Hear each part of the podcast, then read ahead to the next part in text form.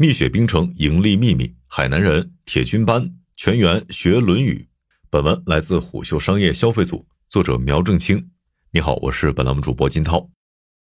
上午十点半，河南温县蜜雪冰城厂区的装运区，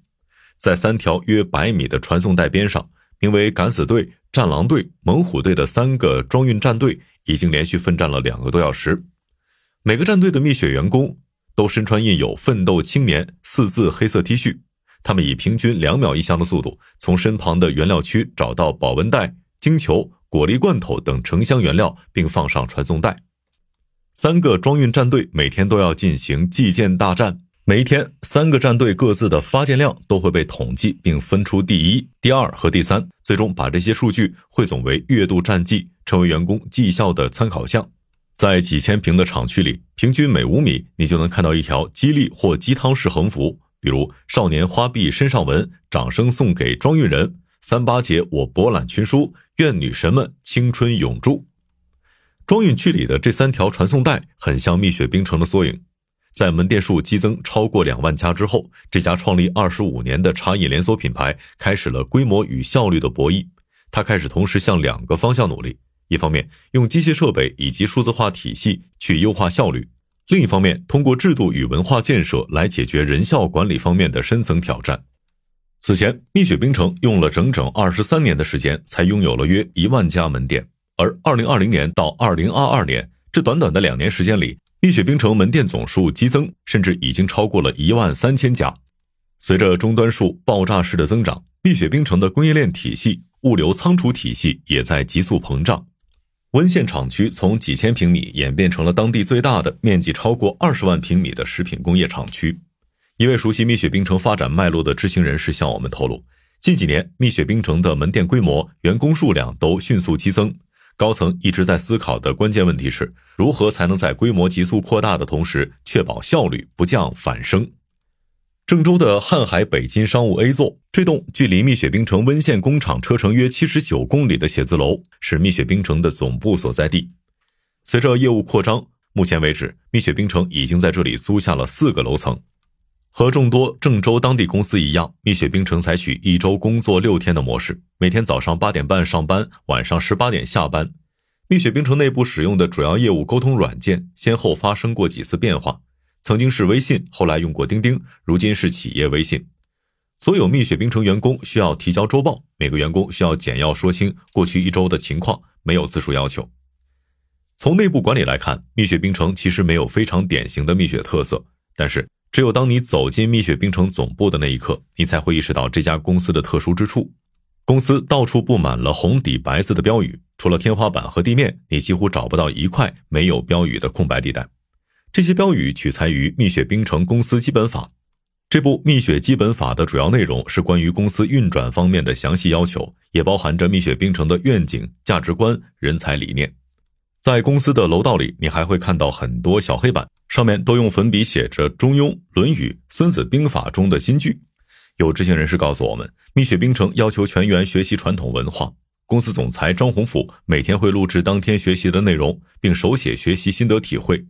这些内容会被他发到公司管理层群里。此后，各个业务板块根据不同的进度，各自推进传统文化学习。蜜雪基本法和传统文化学习被视为解构这家全球最大的茶饮连锁品牌、第五大连锁品牌的关键钥匙。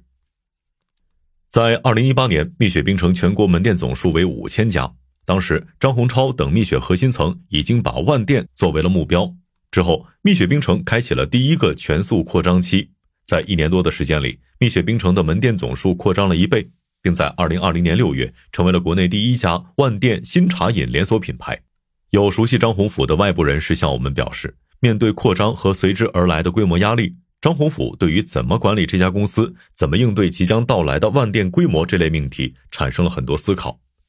这位人士还表示。当时，张洪超和弟弟张宏甫曾多次前往日本、欧洲考察当地头部公司。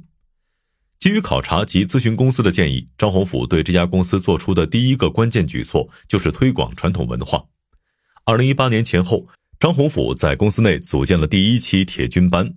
他将许多优秀业务骨干挑选进了铁军班。每天，张宏甫都会在铁军班的微信群里分享自己学习传统文化的心得体会和朗诵语音，并让学员们打卡学习。在二零一八年最早的铁军班里，张宏甫让铁军班学习的传统文化书籍是《孙子兵法》，严格意义上说是华语华创始人华山撰写的《华山讲透孙子兵法》。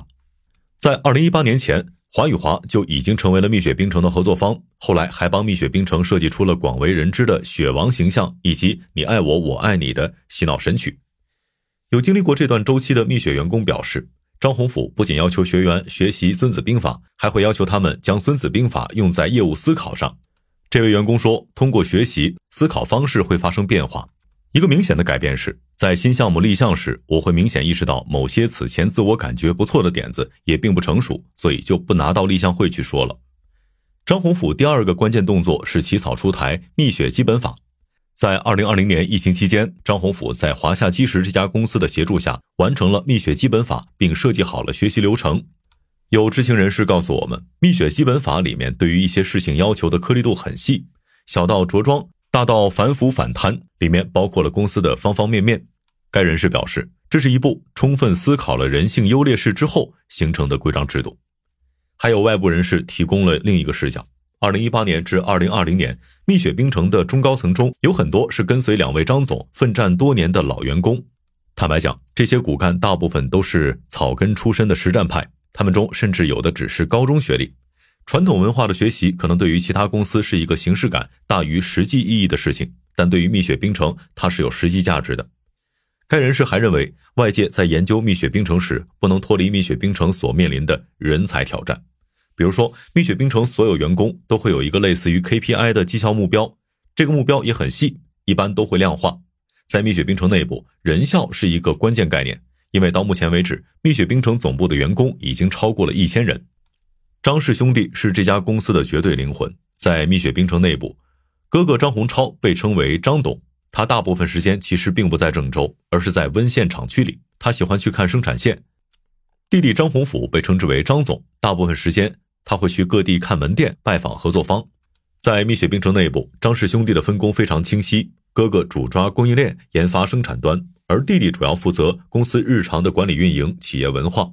哥哥张洪超会决定公司的大部分关键走向，一些蜜雪冰城最新的项目尝试也多基于张洪超的思考和亲自考察。